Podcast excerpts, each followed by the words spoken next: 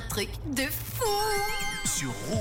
Une nouvelle info insolite qui nous emmène en ce mercredi soir aux États-Unis. Et c'est la vie d'une femme en Virginie qui a complètement changé depuis plusieurs jours après avoir empoché la somme de 100 000 dollars la semaine dernière et rien à voir avec le loto. Je vous explique tout.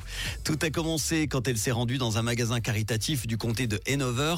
Tout à coup, elle a été attirée par un vase de verre aux couleurs vert et rouge marqué d'un petit M qu'elle soupçonnait provenir de Murano. C'est une île italienne près de Venise bien connue pour sa verrerie. Sauf qu'après avoir publié une photo en ligne dans des groupes d'identification de verre, elle a découvert que le vase acheté pour la modique somme de 3,99$ présentait de grandes ressemblances avec le travail d'un architecte italien qui s'appelle Carlo Scarpa. Elle a alors décidé d'envoyer des photos du vase à la maison d'enchères Wright pour une évaluation et dès que son président a vu les photos, il a eu un très bon sentiment et il avait raison puisque la pièce italienne identifiée formellement comme un élément de la collection Panelate de Scarpa datant des années 40, eh bien, c'est vendu pour 107 000 dollars. La semaine dernière, un collectionneur privé en Europe pour sa trouvaille aux couleurs de Noël et quelques dollars déboursés. Je vous rappelle qu'elle a payé seulement 3,99 dollars. Eh bien, la femme vient d'empocher un total de 83 500 dollars. Ça fait presque 72 000 francs.